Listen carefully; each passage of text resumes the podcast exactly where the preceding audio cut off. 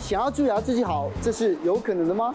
呃，是有可能的。七天之后，你牙齿就有机会自己好起来。我可以说它就是逆转蛀牙。今天就邀请到知名 YouTuber 面白牙医黄伟嘉来告诉大家，他从小到大都没蛀过一颗牙，到底有什么秘诀？一起来看看吧。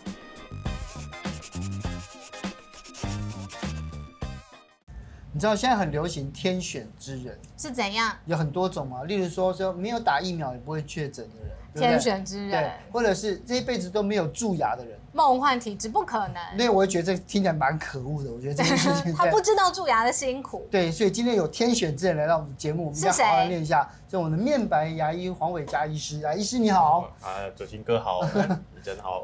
你知道吗？有一个平均的数据说，我们的蛀牙率呢是有九成，然后就是有百分之九十的人都有蛀牙的痛苦。那如果是牙周病，更是全亚洲里面台湾是排名最前面的，有百分之九十九点二的人有牙周病。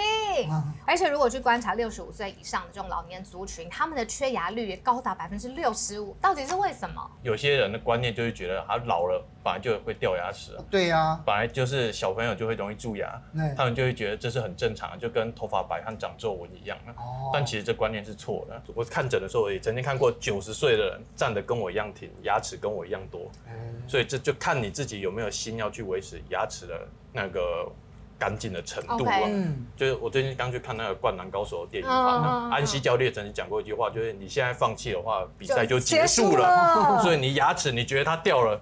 基本上，牙齿就是会掉，对，你牙齿就一定会掉。哦、你觉得你牙齿一定可以保得住，那绝对牙齿就保得住。哦，如果用牙医的观点，你怎么看呢？到底哪一些会导致蛀牙？嗯，我觉得蛀牙最重要的就是大家很容易产生错误的地方，就是没有去确实的刷牙跟用牙线。嗯、啊，第二个就是摄取太多的糖类的食物，嗯、然后第三个就是唾液量不足。我觉得第三个最容易被忽略到，对不对？对，为什么会有唾液量不足的问题？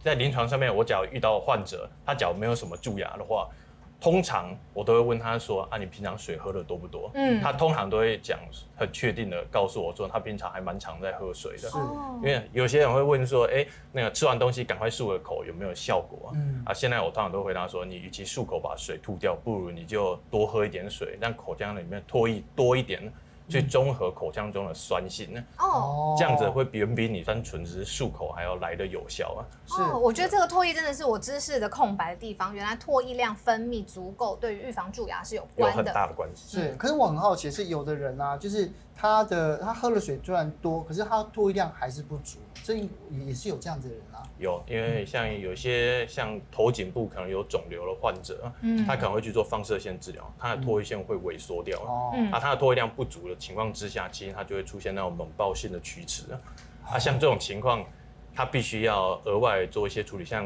小朋友会涂氟嘛，像这种情况的患者，他也必须定期去牙科做涂氟，然后他检查的频率也要比较高一点。哦，对。那黄医师第二点呢、啊，说摄取太多糖类食物也会有蛀牙，是指说吃糖的时间越久，我蛀牙的几率就越高啊？对，是这样。对，没错。就假设啊，就哲金哥和你都每天都会喝一杯波霸奶茶，要是有一个人他是一分钟就把一杯波霸奶茶全糖的全部喝掉了，哦、啊，有一个人是喝了一整个下午，哦、慢慢的很优雅的慢慢这样喝，这种哦，慢慢的喝，对牙齿是最伤的喝法。因为你会就会让你的口腔里面一直处于酸性的环境之中，像刚才讲的唾液就没有机会去把它缓冲掉，所以一分钟一次喝完可能对胃不太好啊，但对牙齿会。那伤胃还是伤牙齿？选一个。对，没错。对啊，就这样子而已啊。得到一个免死金牌，我可以喝全糖的奶茶，但是我要一分钟喝完。会胖啊。对，营养师可能会不太建议这样 蛀牙有三个要素：第一个食物，第二个细菌，第三个一定要有牙齿，所以才会蛀牙嘛。就有这三个要素，所以你刷牙基本上是定期把细菌从牙齿上面清洁掉，这样子的话去避免你产生蛀牙。啊，蛀牙不见得都会痛，这是大家很多呃错误的观念，以为牙痛才是代表蛀牙，但是其实我在临床上。九成的情况的蛀牙，其实患者自己都没有什么感觉，不会有那种警觉，所以这才是最危险的蛀牙。嗯，刷牙没有刷干净，就是因为刷刷牙的方式有错嘛，对不对？千万别用这三种方式刷牙，百分之九十的人都刷错了。第一个大家要注意是没有刷到牙龈沟，第二个没有局部慢慢刷，第三个没有使用牙线或牙尖刷。那到底要怎么样刷牙才是正确的刷牙呢？好，我跟大家讲一个口诀，就是轻小多顺序啊。轻小多顺序的轻，就是你刷牙力道要轻啊。要要轻啊？什么要叫做什么叫轻？什么叫重？呃，轻的话，可以大家拿自己的手指起来看呢。拿一支牙，对。哦，我自己也拿一支，好，然后呢？然后，假如你你刷牙力道你抵在你自己的指甲上面，假如发现指甲开始有泛白的情况，那就代表你刷牙力道太大了。但假如没有的话，那就代表你这个刷牙力道还算 OK，就没有问题。我第一次听到这个测量方法，而且一点点力量而已就变白了，所以就越轻，其实刷牙就是要轻轻的刷，但是你要轻哦，要这么轻，否则你牙齿很容易刷一刷就被刷凹下去了，刷凹下去，或者是牙龈就被刷退缩下去了。哦，刷退缩。好，第一个就是要轻轻的刷，再来呢？小，就是你牙刷的刷头要选尽量小。挑牙刷有三个重点，第一个就是。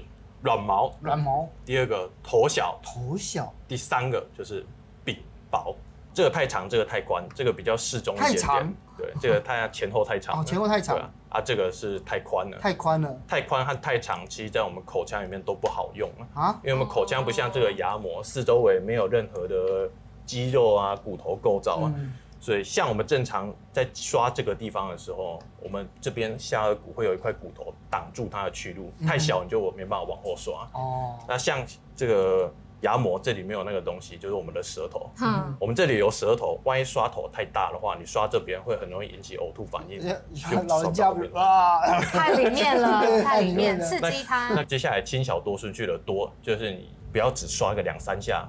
就结束了哦，你至少要刷个十五下，然后一次刷两颗，然后每就是这样一个区域要刷十五下，十五下，而且这是低消，对不对？就是十五下。基本你要刷三十下，我也不反对。是顺序的话，就是你刷牙自己要有一个你自己知道的顺序。嗯，像我的话会自己从左边这边往外侧这样刷一刷，刷一刷，刷一刷，刷到这边，然后再刷内侧，这样再刷回来。所以就是从左边开始，就是左边结束了。嗯。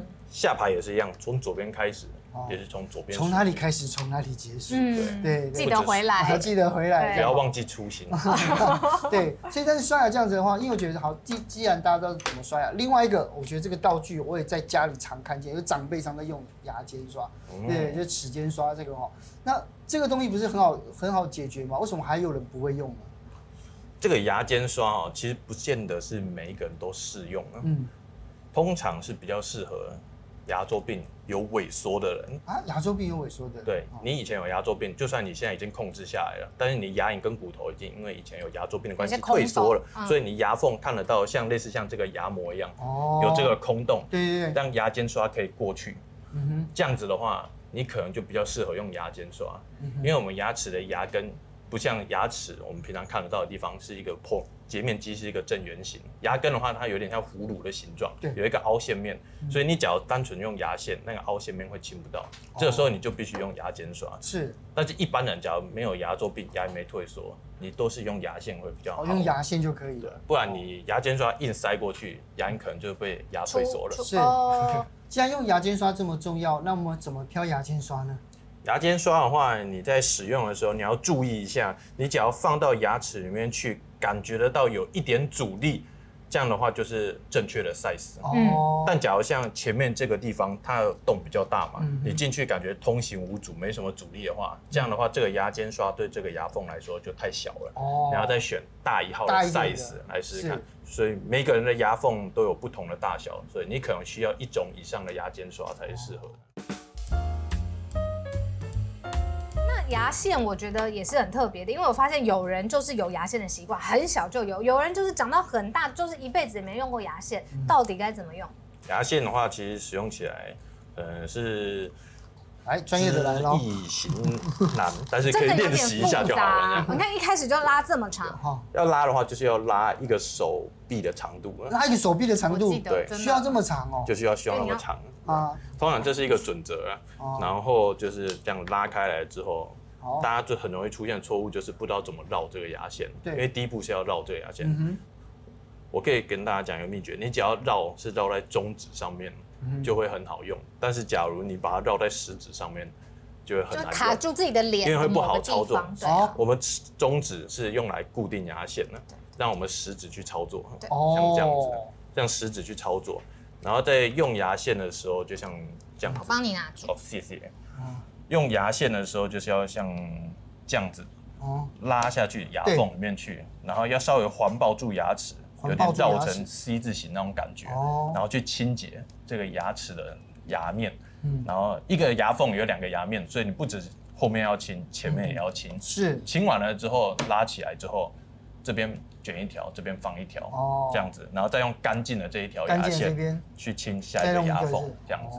当然一定也是一样要有顺序啊，跟刷牙一样，不要这边用用，这边用用，是这样就忘记自己哪一个缝有用过。因为我看到一个重点，因为医师刚刚是像有点 C 字，先往下再往上嘛，对不对？两面，可是有些人下去就是很像锯东西一样，就是前后拉扯。那这样子的话，绝对是错误的。OK，错误的，对，没有清洁效果，牙龈也容易受伤。对，因为弄一弄之后，牙龈就出血。对，有时候看到这样，不是用锯的。对，可是刚才因为医师讲到说，如果是用小的牙刷，一次刷两颗，然后刷十五下，低消嘛，十五下。可是电动牙刷我很难算十五下呢，它一开，还是就十五秒，可以这样类推吗？那那怎么算？电动牙刷的话，其实它就是比较像是加强版的普通牙刷，因为它自己会动嘛，所以你其实就不用这样子左右刷了。对，你只要放在，假设它是电动牙刷啊，我们只要把它放在。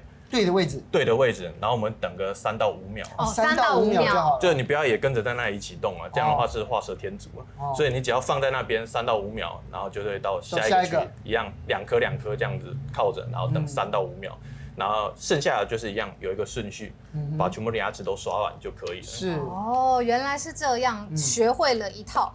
哎，可是我一直对于刷牙有一个误呃好奇点，就是它的时间点到底应该发生在什么时候？如果吃完饭之后，我立刻跑去刷牙，为什么有人会觉得不是很好？跟珐琅质是不是有关？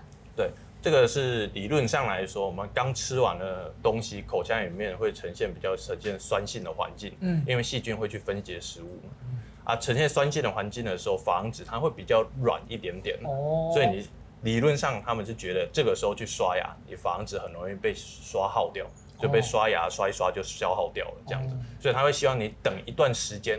我们再去刷牙，让牙齿它已经在硬化了之后，我们才可以去刷它，它比较不会对它造成伤害。哦，是。不过这是理论上的。理论上啊，实际上呢？实际上到底有没有差别？没有实验去真的做过。哦，没有人真的做过这件事情。就像以我自己来例子，当例子，假如我要去刷牙的话，我通常也不会管那么多。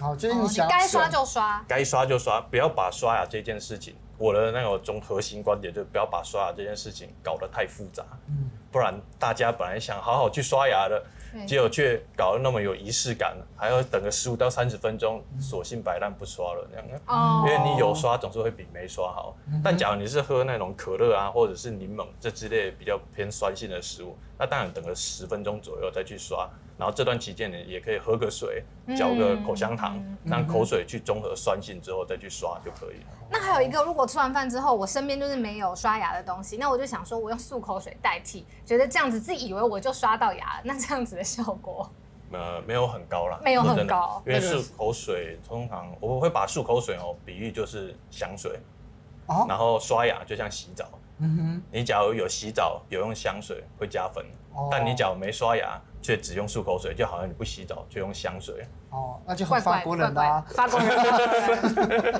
有点层次啊。对啊，其实我另外一个就是像我我有时候在餐厅里面看到，就另外出现比较多这样这个吧。哦，对，这牙这个这个已经算是这个已经是现代版木头的，对牙签，对呀，也尤其是老一辈的这个长辈很喜欢用牙签。那牙签医师你怎么看呢？牙签的话。绝对是只是拿来青菜渣的而已，它不是用来预防牙齿、避免蛀牙、牙周病的东西。可是我们觉得用牙线或者是用指尖刷，不是就是要清菜渣吗？不是，不是这样子吗？它是在清我们嘴巴里面的细菌群聚在一起的那种牙菌斑、黏糊状的那种东西。哦，其实这个关于牙齿的迷思啊，有一个是我朋友，他明明就是蛀牙了，可是呢，他也没有特别去做治疗，没有找任何的牙医去看，但是很过一段时间，他自己就好起来，所以蛀牙是可以靠自己逆转的吗？呃，是有可能的。假如你按照我用的刷牙的方法跟牙线的用法，去好好的清洁牙齿，七天之后，你牙齿就有机会自己好起来。我们都说蛀牙蛀牙，但其实蛀牙有分很多种阶段呢。嗯，我们初期的蛀牙，其实就只是牙齿的表面受到酸侵蚀，它有一点脱钙，钙就是那个钙质的钙，看起来白白的那样，对，白白的、黄黄的那种感觉，啊那个、它就是脱钙了。嗯、但是脱钙的这种情况，它是有机会再逆转回去的。Okay 你只要好好的用牙刷，好好的用用牙线。保持清洁的状况，我们口腔里面本来就有唾液里面就有钙离子，它会去修复牙齿的珐琅质，oh. 所以它就会再度恢复到它本来该有的硬度。Okay. 那种就是我可以说它就是逆转蛀牙，就是脱钙之后它自己再钙化回去。但是假如说你过了那个初期的症状，你已经真的牙齿上面做一个洞出来了，这种情况。就没办法逆转了。装假牙或者我装牙套，那我就一劳永逸，我就不用担心，真的吗？哦，这个也是一个很严重的错误观念呢。嗯、很多老年人这里也觉得，哎，装了假牙，整颗牙齿都套起来，那怎么会蛀牙呢？嗯。但其实我们装那个假牙，所谓的我们专有名词叫固定假牙，那粘在牙齿上了，就很像你去戴安全帽一样。你把一颗全罩式的安全帽戴在头上面，但是就像图里面这里讲了，你四周围这里一圈还是自己的牙齿啊。所以你还是会蛀牙，就是从这一圈脖子这个范围这边开始蛀下去了。嗯，所以虽然说你假牙牙冠的部分不会蛀，但是你脖子这一圈你自己的牙齿的部分还是会蛀。而且这种蛀牙反而更难处理，对不对？对，这种蛀牙你自己看不到啊，除非拍 X 光片检查才会看得到。哦，可能危险呢。那最后就是大家说去看牙医最怕就抽神经，抽神经好像很容易讲到蛀牙跟抽神经有关吗？蛀牙其实不一定要抽神经，这要给大家一个正确的观念呢。嗯、一般的蛀牙，只要你没有蛀到牙齿最内层那个牙齿最中心的牙髓腔里面神经和血管在的那个部位，基本上你就不需要做根管治疗。因为做根管治疗就是你的蛀牙已经让细菌去感染了那个牙髓腔，我们要去把它清干净了。嗯，所以你牙齿只要还局限于在这真的是牙齿上，没有到根管里面去，那你牙齿只要把蛀牙清干净之后。去把它做自然的，像你可能用树脂填补，或者是做假牙，或者做纤体，去把它修补起来就好了，这样子。医师可以有一些牙齿蛀的很厉害，他还是不想抽神经，那怎么办？现在有一种比较新的治疗方式，叫活髓治疗。为什么？简单来讲，就是像刚才讲了，我们牙齿角已经蛀到接近呃牙髓腔里面去的话，一般教科书上面给我们的准则就是必须要做根管治疗了。嗯、但现在有一个比较新的技术，就是说。我们在牙髓腔暴露出来的那个地方放一个还不错的材料在那边，去促进牙髓自己再生修复啊，嗯，可以再生修复。对，再生修复了之后，你的牙齿就可以免于去把神经跟血管全部都拿掉。嗯，这种治疗我们就叫做活髓治疗。是，但是这个治疗有一个前提啊，这治疗有一个前提就是你牙齿。不可以，整个牙髓都已经被细菌感染了，嗯、已经没有什么东西好再生了，那就没有效果。是，再加上这因为是比较新的治疗技术，哦、所以治疗的成功率研究是显示两成到百分之百都有。它健它健保给付吗？健保没有给付，哦、所以这个大家自自己适不适合就必须要咨询自己的牙医。如果我们要预防蛀牙的话，那我们应该怎么做呢？我可以教大家三招预防蛀牙的方法，非常的简单，嗯、非常容易实行。第一个听起来虽然说有点像农场文章的标题，但是无糖口香糖有研究已经证实了，确实可以预防蛀牙。为什么？因为无糖的口香糖，它你口腔在咀嚼的时候，反而就会分泌大量的唾液。哦。开头就有讲啊，唾液可以有效的预防牙齿长期浸泡在酸性的环境里面。是。而无糖口香糖里面通常都会放木糖醇，这些木糖醇它也可以抑制牙菌斑的生成。哦。所以无糖口香糖算是一个很简单。又方便取得，预防蛀牙的一个好的方法。那第二个减糖，WHO 他们也都有建议，就精制糖的话，不要摄取超过百分之十。嗯，所以本来减糖就是一个以健康来说很大的一个环节。嗯，第三个就是我们每天你要学会正确刷牙的方式，但是也要用对牙膏。对，通常我们现在牙膏一定都会有含氟，都通常都是一千四百五十 ppm，这通常是建议的含量。但现在，因为有些人他用含氟牙膏，他觉得他嘴巴四周围会长痘痘，哦，所以有些人会特地去选那些不含氟的牙膏。对啊，我觉得这就是大家自己取舍了，因为有些时候有痘痘不见得真的是氟造成的。假如是去皮肤科咨询了之后，真的是氟化物所造成的话，那也可以减少使用了。嗯，但是大家要知道，氟化物也是被科学证实可以预防蛀牙一个很好的物质，所以你刷牙的话。以情况允许之下，你尽量还是选含氟的牙膏，对牙齿健康会比较好一点。今天谢谢医师教我们这么多牙齿保健的知识哦，那请大家来继续来订阅这个医师的 YouTube 频道，谢谢，谢谢，谢谢谢医师。